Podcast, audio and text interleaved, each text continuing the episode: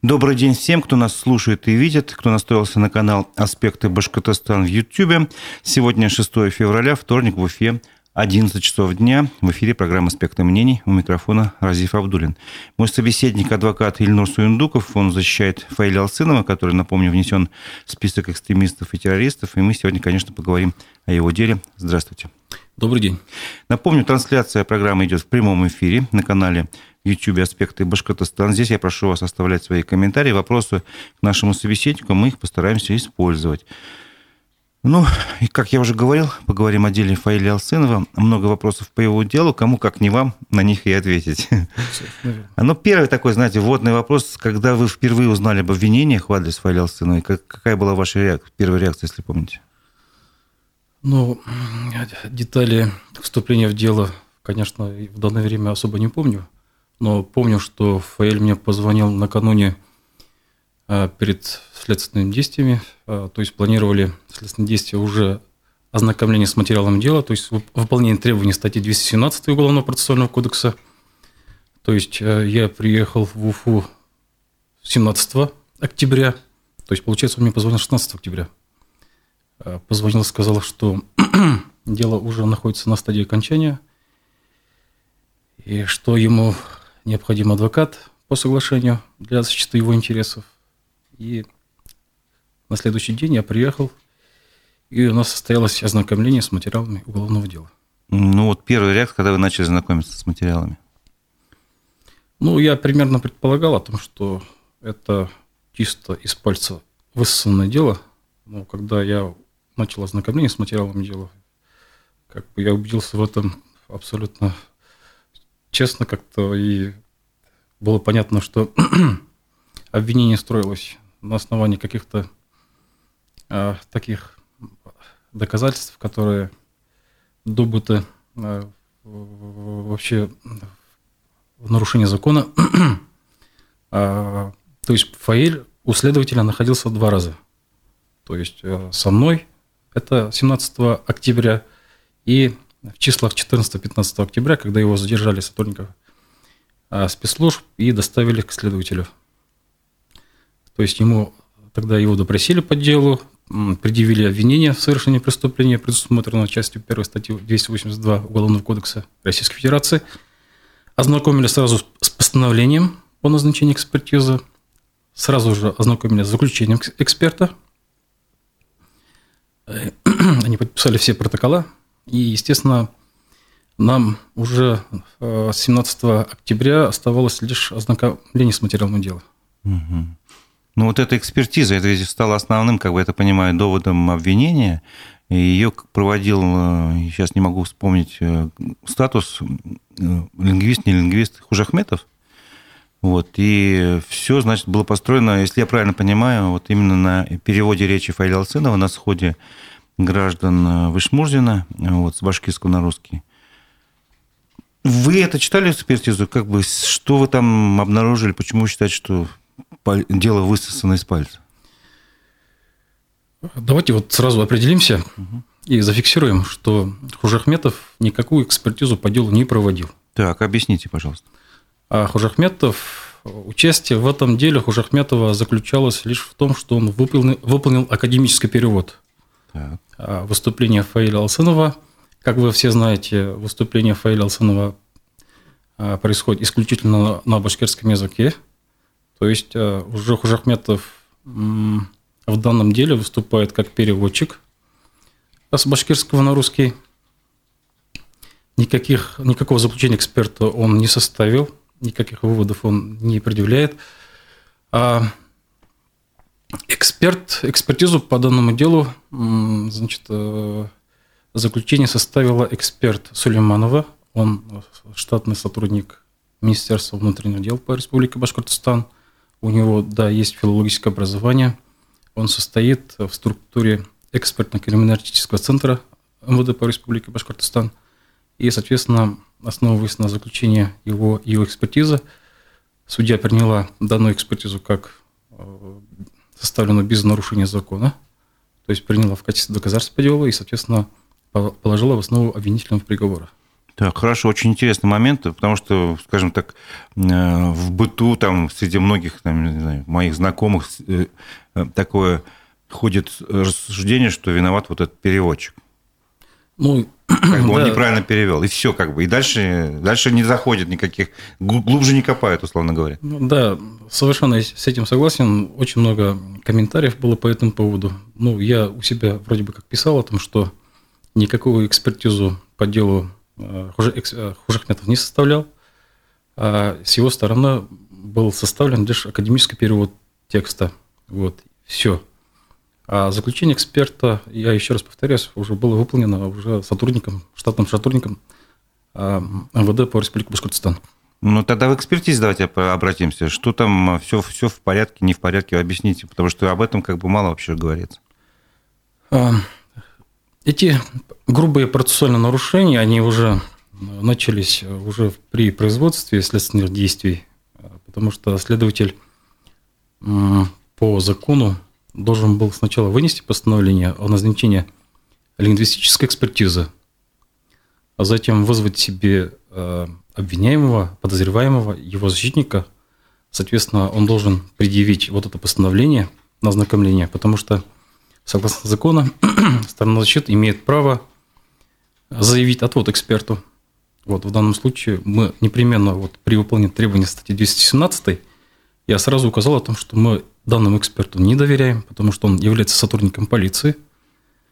И вот есть такие процессуальные права стороны защиты. Это заявить отвод эксперту, поставить перед экспертом своих, свои вопросы – ну, то есть я прошу прощения, что перебиваю, но если вот, э, чтобы как бы э, более понятно было, не должно быть все свалено в одну кучу. То есть вот тебе показали постановление, что будет экспертиза, ты должен подумать, ага, с адвокатом вместе, какие у вас еще есть вопросы, добавить их, условно говоря. Если вам эксперт не нравится, э, ну, попросить другого, условно, ну, так попроще, если говорить, другого эксперта назначить. И вот потом уже проходит сама экспертиза, и заключение потом появится, вы потом уже в следующий раз еще с ним ознакомитесь. А тут все в один момент произошло. Да, я скажу более. Дело было возбуждено 18 августа 2023 года. Так. А когда должны были сказать об этом э, ну, фигуранту а, дела, скажем так? О возбуждении уголовного дела уведомление, уведомление направляется ну, незамедлительно. А он узнал только в октябре, получается? Да он, да, он узнал по факту задержания, когда его доставили э, в следственный отдел. Это какая норма закона нарушается?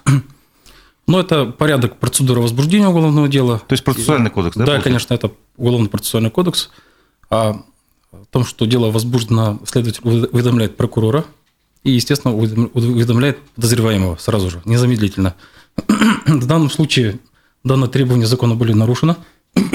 Водички попить. Прошу прощения. Попить водички. А, получается, все оперативно-розыскные мероприятия, все процессуальные действия, они провели таким образом втихаря, угу. потом доставили его следователю, поставили перед фактом и предъявили обвинение. То есть уже а, никакой защите. Там у него сначала был а, защитник по назначению, то есть а, по назначению следователя. Естественно, они каким-то образом писать свои замечания, заявления не стали, ознакомились сразу с постановлением о назначении экспертизы, заключением эксперта. Таким образом, как бы адвокат узаконил такие незаконные действия следователя таким образом. И, соответственно, дальше уже началась следующая стадия. Ну, вы, наверное, оговорились, адвокат узаконил незаконное следствие, действия следователя. Ну, Не адвокат, наверное, узаконил. Нет. Я прям акцентирую свое внимание на то, что адвокат по назначению... А, все понятно теперь. Теперь дошло. Узаконил... То есть был другой адвокат по назначению? Да, да, по Просто это очень важная деталь. Смотрите, я вот, конечно, буду задавать, может быть, по ваш, на ваш взгляд, наивные вопросы, но тем не менее, это моя работа. А, смотришь э, какие-то там фильмы про правосудие, и говорят, если нарушены процессуальные нормы, то все дело вообще не заводится, там, условно говоря, и все, все обвинения снимаются. Это практика каких-то там условных там западных стран или в России тоже так принято? Нет, к сожалению, у нас правовая система а, устроена таким образом, что судьи на процессуальный закон относятся ну, наплевательски, потому что процессуальный закон как бы, вообще не соблюдается правоприменителями. Они нашли состав, А на остальное, как бы, грубо говоря... Ну, это как бы традиционная практика так, или она сложилась в последнее время? Каким образом все это? Ну, она сложилась в последнее время, конечно же, потому что если соблюдать вот все эти процессуальные нормы, конечно же, это все усложняет работу следователя. Не, я понимаю, усложняет, но тут же речь идет о судьбе человека. Как Ну, бы к сожалению. а, есть какая-то норма, не знаю, в Конституции, может, в каком-то других законах, где говорится, что если нарушены процессуальные нормы, то все, не надо там дальше э, Ну, заниматься этим делом. Тут Нет такого? Нет, тут, конечно, такой оценочный момент, потому что насколько это нарушения влекут признание тех или иных доказательств допустимыми, недопустимыми, это вообще существенное нарушение, несущественное нарушение. Конечно, все это имеет значение. Мгм. Ну, нормы определенные есть. Если Да, конечно, Такие конечно. вот, то, что если процессуальные нормы нарушаются, то стоит задуматься вообще о продолжении дела. Такие Да. нормы есть. Да, конечно. Хорошо. Ну, давайте продолжим. Вот вы говорите, экспертиза не, как бы была, и были нарушены нормы. Вы, вы наверняка, наверняка заявили бы отвод, если бы знали вовремя все, да? Э, Но вы же, скорее всего, это делали во время судебного процесса. Или Да, нет? в том числе. Заявляли вот эти вот моменты. Ну, об этих нарушениях я заявил сразу, когда уже вступил в дело, когда мы начали ознакомиться с материалами дела. По результатам ознакомления с материалом дела составляется протокол, и, естественно, наши замечания, наши ходатайства, наши заявления прилагаются обычно вот к данному протоколу. И в своих замечаниях я об этих нарушениях я все указал, о том, что было нарушено право на защиту Фаиля Алсынова, о том, что фактически он у следователя находился только два раза, учитывая срок предварительного следствия составляет два месяца. Вот. Об этих нарушениях мы заявили сразу. Более того, а, мы сразу заявили ходатайство о назначении предварительного слушания. Основанием указали это исключение доказательств. То есть, поскольку мы считали о том, что а, данное заключение эксперта, оно добыто незаконным путем, мы просили суд исключить из числа доказательств обвинения данное заключение эксперта. Предварительное слушание у нас было проведено Баймакским районным судом. Это О. было в декабре, наверное, да? Это было 13 декабря 2023 года. По результатам рассмотрения наших заявленных ходатайств судом было принято решение о назначении судебного заседания и об отказе э, удовлетворения наших ходатайств об исключении доказательств. Ну, суд сослался на то, что пока судебное следствие не, не, не- не начато, а все доказательства не исследованы, содержание вот этих заключений эксперта мы не знаем.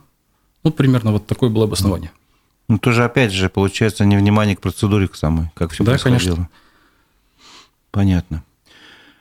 Ну, учитывая то, что вы же узнали потом, что обвинение, э, заявление, прошу прощения, прокурора республики подписал сам глава региона, это как-то повлияло на вашу позицию в ходе защиты?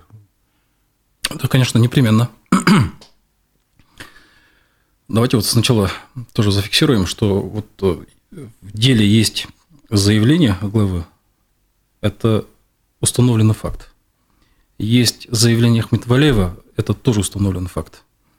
Между тем, вот эти заявления, они не служили поводом для возбуждения уголовного дела. Все-таки поводом для возбуждения уголовного дела послужили это м, результаты оперативно-розыскной деятельности, э, составлен рапорт оперативного сотрудника Центра противодействия экстремизма МВД по Республике Башкортостан. То есть э, дело было начато вот таким образом, что вот в один прекрасный день, 2 мая, сотрудник э, вот данного подразделения э, решил промониторить социальной сети ВКонтакте. Почему-то сразу зашел в сообщество подслушанного Аскарова Абзелиловский район. Абзелил, привет. И там обнаружил на видеозапись выступления Фаила Алсанова. Эта видеозапись была размещена 28 апреля, то есть после проведения согласованного схода граждан в селе Шмурзино Баймакского района. А, Сразу же усмотрел признаки преступления, признаки состава экстремизма, сразу же составил рапорт и составил акт осмотра интернет-ресурса. Вот таким образом началась вся эта история. А потом уже были проведены оперативные разные мероприятия в форме наблюдения. Ну, смотрите, я правильно понимаю, получается, хронология событий немножко э, смещается, и тогда и логика немножко другая. Если я помню, э, вот вы сказали, 28 апреля был э, размещен ресурс, Осмотр какого числа примерно был? А, осмотр, акт осмотра интернет-ресурса от 2 мая 2023 года. Вот. Э, если я не ошибаюсь, то заявление главы республики датировано там 22 мая, да, или ошибаюсь? Ну, это, да, позже. Такие, да, согласно исходящего письма, они пришли намного позже, но все эти доказательства, все эти документы, они послужили основанием для возбуждения уголовного дела. Совокупностью. Совокупностью, не одна только да, конечно, докладная конечно. записка там какого-то... Конечно, конечно, в совокупности, вместе с материалами оперативного розыскной деятельности. А, ну все... мы же говорим о том, что возбуждено было уголовное дело 28 августа, то есть прошло достаточно много времени. 18 августа. Ой, 18 Да, да, да, 18 августа. Это да. важно, вот эта хронология событий, она как бы дает картину для слушателей, я думаю. Хорошо. Вопрос, почему процесс сделали закрытым? Какие были э, основания, обоснования?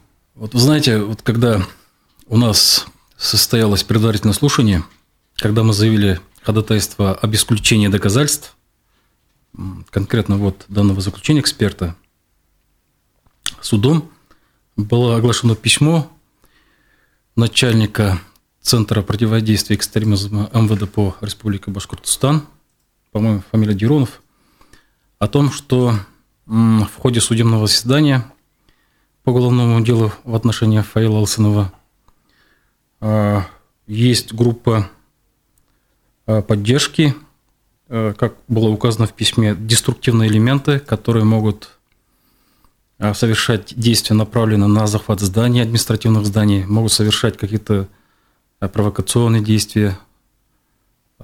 И в этой связи прокурор заявил ходатайство с тем, чтобы заседания последующие были закрытыми. Угу. И данное ходатайство прокурора было удовлетворено, и, соответственно, все заседания у нас проходили в таком закрытом режиме. Что-то напоминает, по-моему, про такую же причину, по-моему, также говорили во время процесса над Лилией Чанышевой, который тоже внесена в список экстремистов. По-моему, там что-то подобное было, что вот возможные эксцессы там используют там против судебной системы и прочее, прочее. Да, это повсеместная практика и применяется. Понятно. А в ходе процесса а, какие ходатайства, кроме вот этого, то, о чем вы сказали, об исключении доказательств, вы еще подавали? Так, ну, самое основное, конечно же, поскольку суд отказал нам признание э, недопустимым доказательством вот данного заключения эксперта, естественно, мы заявили ходатайство о проведении повторной экспертизы. В том числе ссылаясь на то, что при производстве первоначальной экспертизы были нарушены требования статьи 198 Уголовно-процессуального кодекса. И самый основной момент, то есть э, адвокаты, они знают, э, как правило, экспертиза, то есть так называемое исследование, оно проводится до возбуждения уголовного дела. То есть в данном случае уголовное дело возбуждено 18 августа, а пока шел процесс доследственной проверки, э, эксперт Сулейманова, та же самая, тот, тот же самый эксперт, а с оперативным сотрудником было назначено исследование – и Сулейманова дает заключение о том, что то есть э, выносится отношение постановления оперативного сотрудника, он назначает лингвистическое исследование, э, прилагает к данному отношению копию акта осмотра интернет-сайта, вот которого я упоминал уже от 2 мая 2023 года, и диск. Соответственно, эксперт вот все эти объекты исследует и выносит такое заключение. Это, получается, исследование, справка о лингвистическом исследовании от 2 июня. А, эксперт в этом исследовании указывает, в представленном на исследование тексте имеется высказывание, в котором негативно оценивается группа лиц, объединенных по признакам расы – национальности, языка, происхождения и указывается отдельно армяне. Для негативной оценки используется эстетически нейтральная лексика. То есть а в данном заключении говорится только об национальности армяне. Так. Затем а, приходят все материалы к следователю, следователь в рамках уголовного дела назначает экспертизу, назначает экспертизу тому же эксперту, и эксперт уже в своем заключении дает следующие выводы.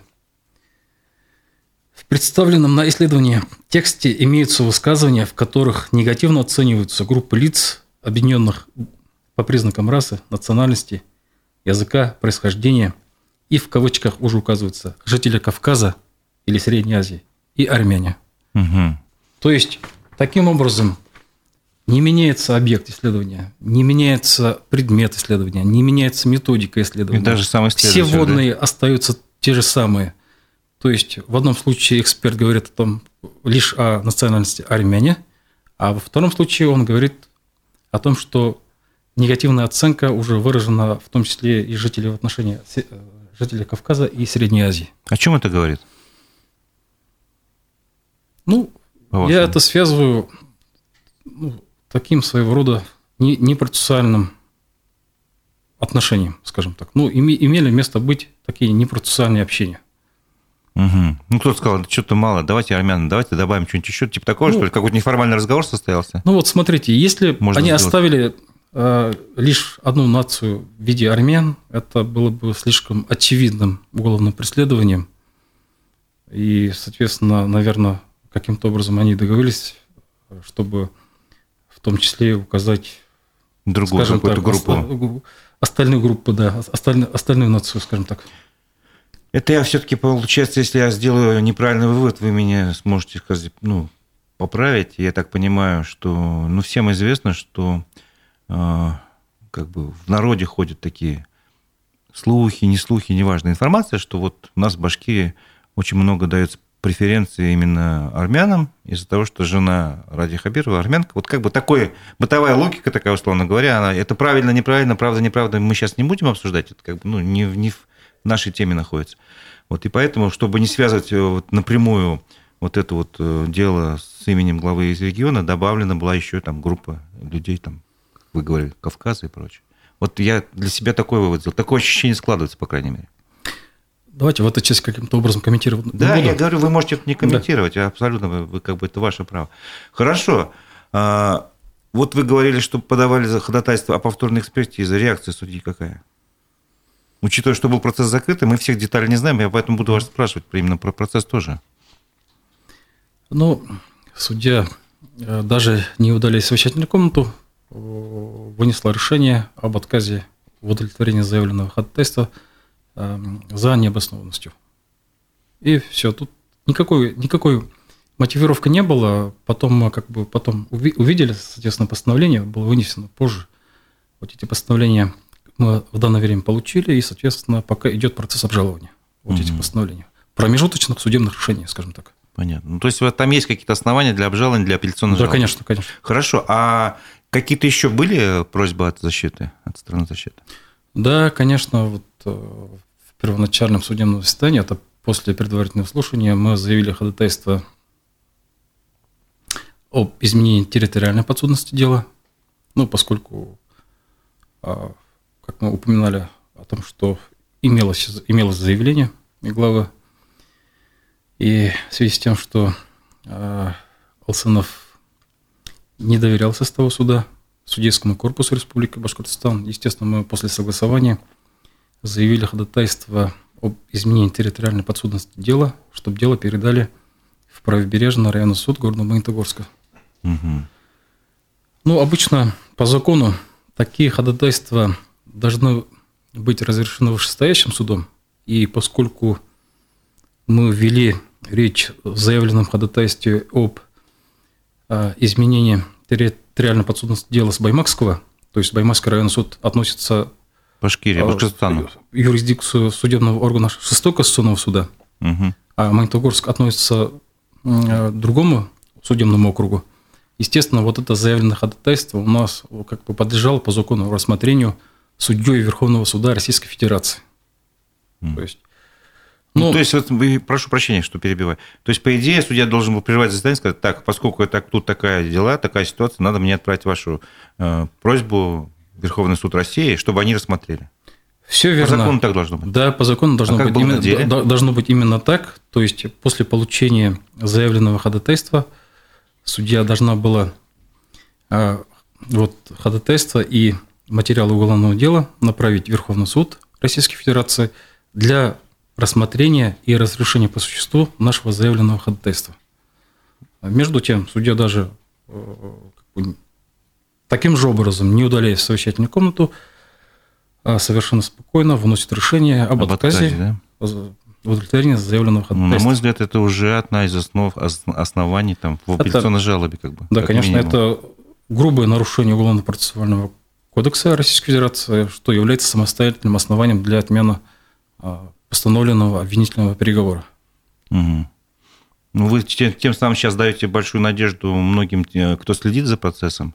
А, то есть, если бы, ну, вы можете не комментировать мое высказывание, если бы мы жили по настоящему правовом государстве, то как бы исход дела можно было на 100% предсказать. Но мы сейчас не будем про исход дела говорить. Это... Ну, сразу оговорюсь, это не я даю надежду, это закон дает надежду. Я понимаю, да, конечно, конечно.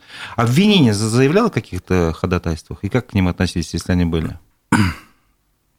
Стороной обвинения заявлялись такие, ну, такие незначительные ходатайства, даже, я бы сказал, такие, такого технического свойства ходатайства.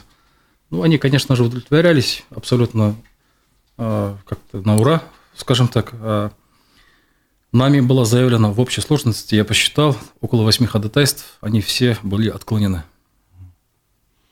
А с, э, просьбы обвинения, значит, удовлетворены? Да, конечно. Хорошо. Ну, как бы тоже детали, которые надо знать. Какой срок вы ожидали услышать от обвинения, учитывая обстоятельства дела? Вот, и когда вы узнали уже о реальном сроке, как вы отреагировали на это? Ну, о том, что, скорее всего, будет а, реальный срок, я примерно уже начал предполагать 15 числа, когда неожиданно суд отложил оглашение приговора на 17 января 2024 года. Угу. То есть изначально, когда мы рассматривали дело, судья очень торопилась, то есть э, я вынужден был отложить все свои процессы, которые были назначены в других судах.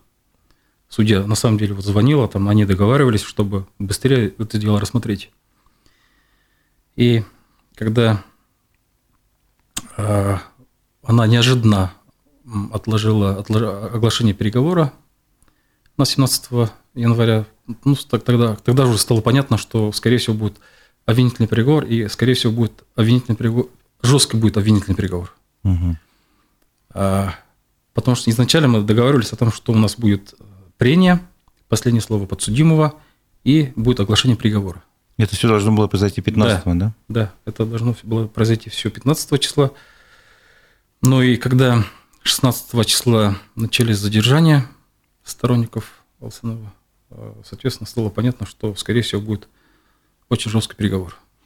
Ну, подождите, все-таки хочется разобраться до конца в событиях именно из 15 января тоже хочется понять. А судья, по вашему мнению, уже был готов огласить приговор? Что послужило причиной для переноса его оглашения? Формально хотя бы.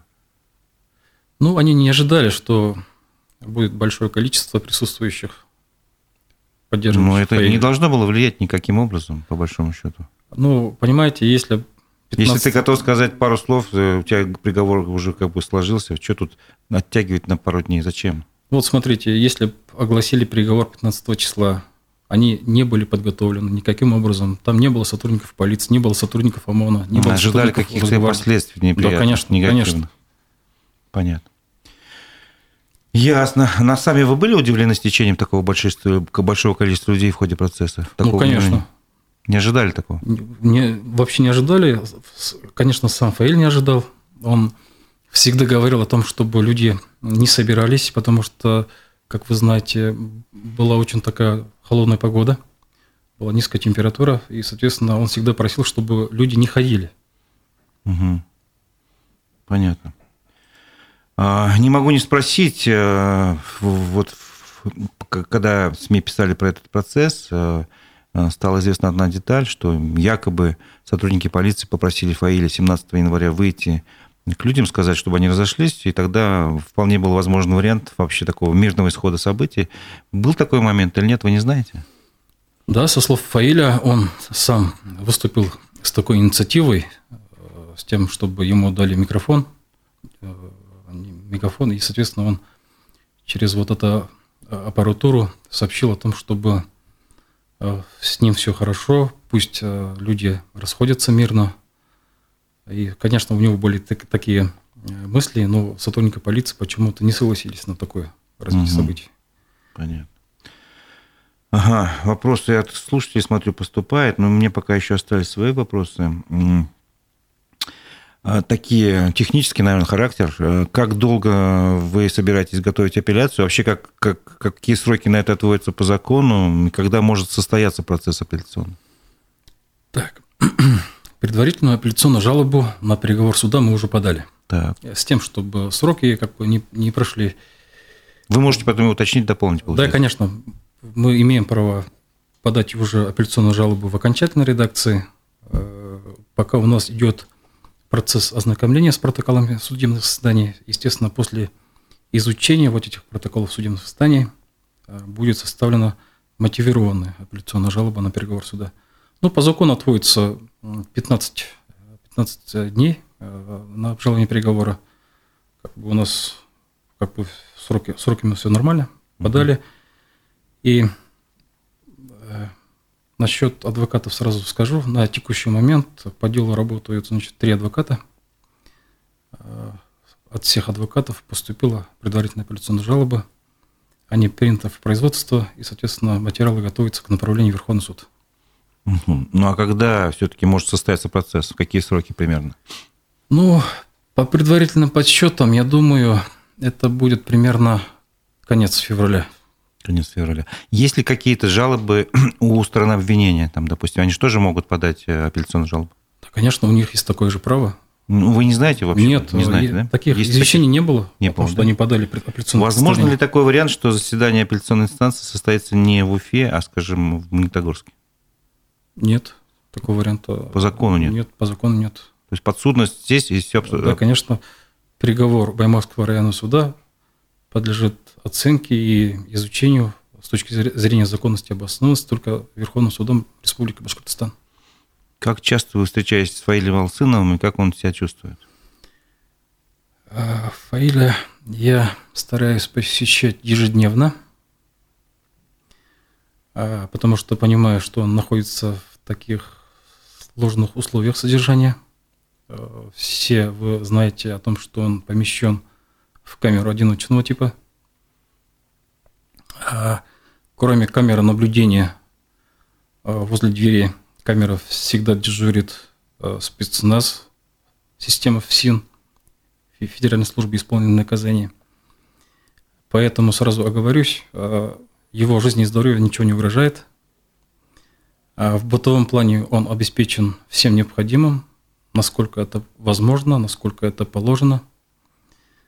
А, настроение, конечно, у него, не скажу, что приподнятое, бодрое. Конечно, он немного подавлен в связи с последними событиями. Он абсолютно не переживает за себя, он переживает за тех ребят, которых, в отношении которых возбудили уголовное дело по фактам массовых беспорядков и применения насилия в отношении сотрудников полиции при исполнении ими своих служебных обязанностей. А, конечно же, он в курсе смерти а, Даутова Рифата Фуатовича. В этой связи он передал слова искреннего соболезнования его родственникам. Конечно же, он в курсе о получении тяжелого увечья Давлет Кильдином Димом, тоже передает слова огромной поддержки. И э, еще раз повторюсь, он как бы абсолютно за себя не переживает, он переживает за этих ребят. Угу. Ну, мне бы хотелось рассказать еще о самом Фаиле как о человеке, потому что я, конечно, изучал э, там, в открытых источниках, что он из себя представляет, но хотелось бы ваше мнение узнать. А каким образом его охарактеризовать? Да, да, да. Как вот вы сами его можете рассказать, не знаю, какому-нибудь прохожему на улице там, ну или мне, например. Ну, то, что его отнесли в список экстремистов террористов, это, конечно, абсолютный бред. Он абсолютно светлый человек. Он примерно семьянин. У него четверо детей, прекрасная семья. И, конечно, пытаются каким-то образом его очернить, его имя. Ну, это народ, конечно же, не верит, потому что это все это ложь. А говорят о каких-то его активах, о каких-то призрачных квартирах. Ну, вот мне известно о том, что у него квартира в ипотеке, а автомобиль находится в автокредите. Вот таким образом. Ну, вот поэтому, ну, примерно такая характеристика.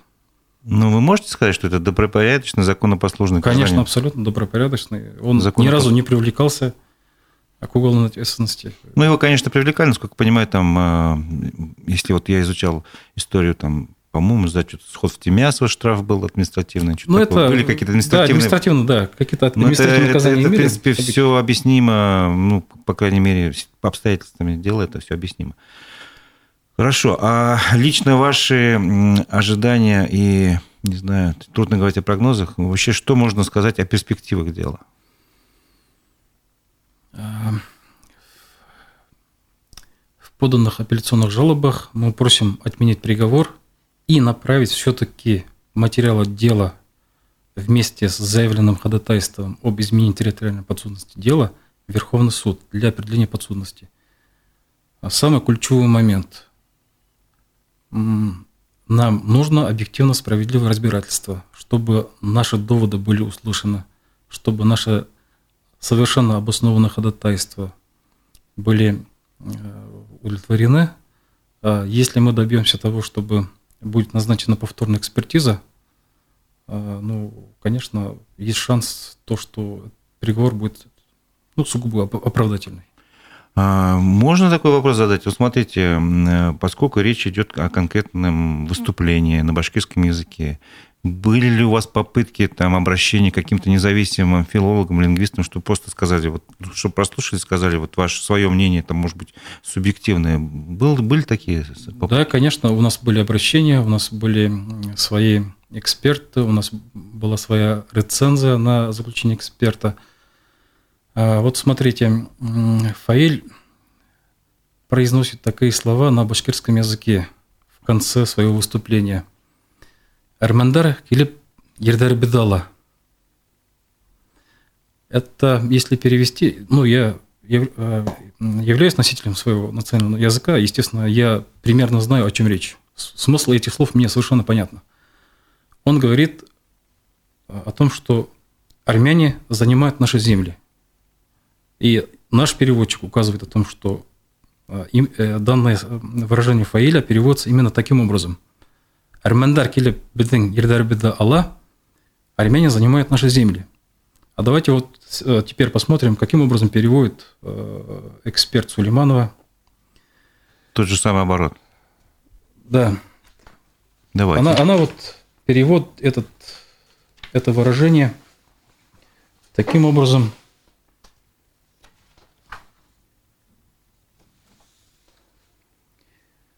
Армяне захватывают наши земли.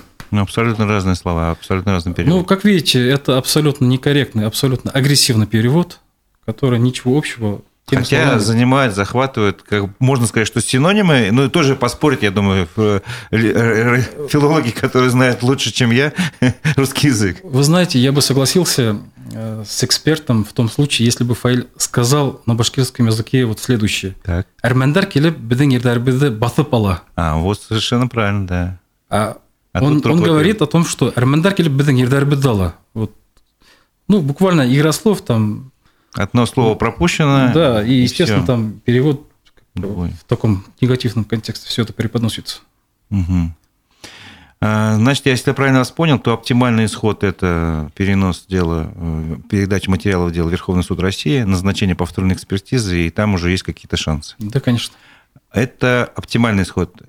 Ну, будем реалистами. Мы знаем обстоятельства, в которых мы живем. Э, я понимаю, что вам сложно, может быть, делать какие-то другие прогнозы, кроме как основанных на законе, на знании закона. Есть ведь, наверное, все-таки вероятность, что этого не случится? Ну, как вы думаете? Прогнозировать это... Я конечно, понимаю, но все-таки. Есть? Вы не исключаете, что ваши доводы не будут услышаны? Я уже ни к чему не удивляюсь по этому процессу. А апелляционная жалоба же будет рассматриваться Верховным судом э, Республики Башкортостан? Да, совершенно верно. Все будет зависеть от позиции конкретного судьи? Да, конечно. И если мы вернемся там, не знаю, на лет 50 назад, когда мы жили в советское время, тогда было так называемое телефонное право, и любой, собственно говоря, начальник мог судье подсказать, как правильно решать. Сейчас, на ваш взгляд, остатки того телефонного права еще существуют или нет? Ну, вы можете не отвечать на этот вопрос. Ответ, скажем так, не для эфира. Ну вот, я говорю, вы можете не отвечать на этот вопрос, как бы тут я вас прекрасно понимаю.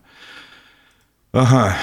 Есть, э, в общем, я вас понял, что какие могут быть последствия, если в рамках закона действовать, вот именно такие. Вопрос, э, ну, законно, справедливо, наверное, спрашивают, ведете ли вы дела участников э, так называемого баймакского дела, дела о массовых беспорядках, которые завели?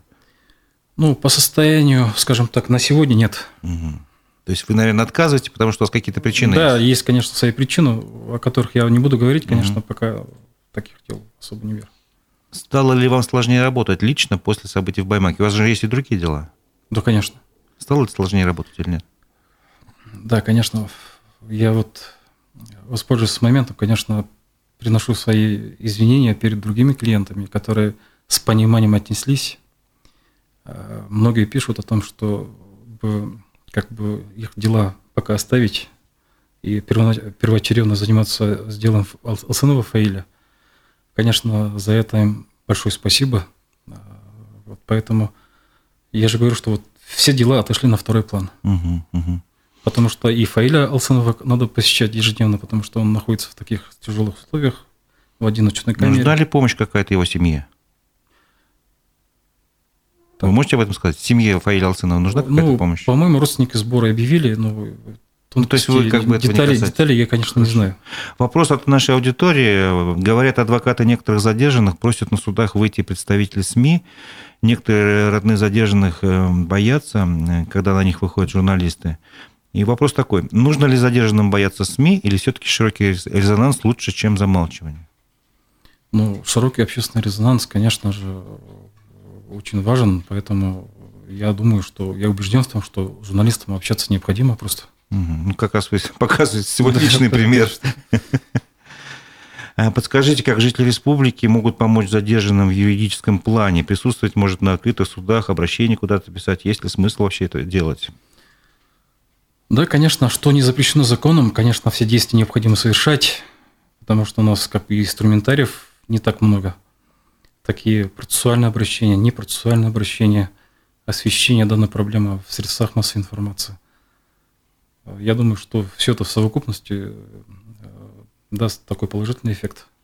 Ну, смотрите, я немножко не понимаю, например, каким образом посторонний человек э, может э, повлиять, что ли, на ход дела. Вот я смотрел, в соцсетях распространяются образцы, например, обращений, чтобы провели справедливое расследование по, по делу Рифата Даутова, о котором вы упоминали. То есть вот как я, посторонний человек, могу это написать, и это действительно станет поводом для разбирательства или нет? Ну, необходимо разграничить... я же не имею вроде как ни нет, родственник, там, ни это. Нет, необходимо разграничить какое-то обращение процессуальное, либо непроцессуальное. Процессуальное обращение, естественно, подается а, тому даже самому лицу, который ведет дело, а непроцессуальное обращение может составить любой житель, обращаться в вышестоящие инстанции, Генеральному прокурору, Следственному комитету. Это каким законом регулируется? Это федеральный закон об обращении граждан. Понятно. Там в месяц, месячный срок? Да, месячный срок рассмотрения, да. Все понятно. Спасибо, что разъяснили. Ага. Ну, смысл, короче говоря, есть. Смысл есть участвовать в этом деле. Если вы что-то там заметили, вам кажется несправедливым, можно и нужно обращаться. Да, конечно. Хорошо. А, вопрос, э, не знаю, тоже можете отвечать, может нет, потому что, может, это повредит Фаилю Алценову. Не знаете, почему Фаиль пришел на процесс Лилии Чанышевой? И можно ли провести параллель между ее делом и дело Малцинова, мол, и тот, и другой поплатились за то, что пытались оппонировать власти. Ну, я, к сожалению, за Фаиля ответить не могу, почему он пришел к судебному ага. процессу по Чанышу. Я не знаю даже. А параллели между двумя делами? Ну, типа вот ну, один критиковал я, власть, другой тоже. Ну, детали дела я не знаю Чаныша, поэтому каким-то образом комментировать не могу. Хорошо. А, подведя, может быть, итог некий нашему разговору, а, напомню, что на митинге 26 января глава Башкортостана заявил, что я как бы глава республики, не только тех, кто со мной согласен, но и тех, кто не согласен, и призвал к диалогу. Что, по-вашему, нужно сделать, чтобы наладить диалог между обществом и властью? Я на самом деле об этом много думал. Я думаю, все-таки выход, единственный выход это создание некого общественного совета, а, куда войдут представителя общественной организации, но и э, не только представители общественной организации, но и те люди, которые были за Фаиля Алсанова. Я абсолютно убежден в том, что в данный совет должны войти такие люди, как Сагит Исмагилов, а, Ильдар Ага Юмагулов. То есть те люди, которых, ну, сейчас, конечно, я не могу вспомнить все фамилии, но те лица, те персонали, э, которым народ испытывает такое определенное доверие. А, иначе какого-либо смысла создавать такие советы абсолютно не будет. Угу. Ну вот мы будем следить за развитием событий и надеюсь, что ваши слова, ну, по крайней мере, услышат. А вот примут во внимание или нет, это, конечно, уже дело а, руководства республики. На мой взгляд, да, вы на 100%, на 200% правы. Чтобы наладить диалог, не, ну, не надо приглашать только тех, кто вас поддерживает, и все. Тем более э, глава республики сказал, что я э, есть люди, которые меня не поддерживают, и я тоже их должен защищать, их права, условно говоря. Вот. Спрашивают про выбор, но я думаю, вас это не, не, не стоит вам это задавать вопрос. Так. Ага. Какие ощущения после того, что были нарушены ковид ограничения во время митинга? Наверное, вы тоже это не, не к вам нет, вопрос. Нет. Сейчас же не действует или действует положение? А, Ковидное ограничение, да. ограничений нет. Уже не, не действует. Нигде не видел в административных зданиях, там, в государственных органах, чтобы они действовали. Не, ну формально же, формально имеется в виду, не отменен указ об этих э, особых правилах? Или отменен? Ну, они не соблюдаются, соблюдаются абсолютно точно. Ясно. Компромисс между властью и обществом и между народами, компромисс нужно вырабатывать, учитывая все желания, только требования выполняться не будут. Это мнение э, наших, нашей аудитории. Ну что ж, я думаю, если вам еще есть что сказать по поводу именно дела Алцинова и ситуации в республике, вот у вас сейчас есть такая возможность. Э, я хотел бы выразить слова огромной поддержки, а слова благодарности за ту поддержку, которую оказали жители и Фаилю Алсанову, когда он находился в такие трудные э, времена для себя, конечно. Эта поддержка э, выглядит такой цельной, э, непризрачной абсолютно, она, она выглядит постоянной. Ну, я думаю, что именно благодаря такой поддержке мы находимся своего рода на таком железобетонном фундаменте, на котором мы твердо стоим на ногах и ведем, продолжаем борьбу. Угу. И, соответственно, Фейль тоже передал передать его слова благодарности всем жителям, которые поддержали его. И я думаю, что благодаря вашей поддержке все как бы, трудности будут преодолены, и, естественно, э, будет вынесен э, абсолютно справедливый и объективный приговор. Ну, я согласен с вами. Спасибо большое. Я напомню, что это была программа «Аспекты мнения». У микрофона был Разиф Абдулин, а мой собеседник, адвокат Фаиля Алсынова, Ильнур Суиндуков. Спасибо, что пришли в нашу студию. Угу, спасибо. Всего доброго. До свидания.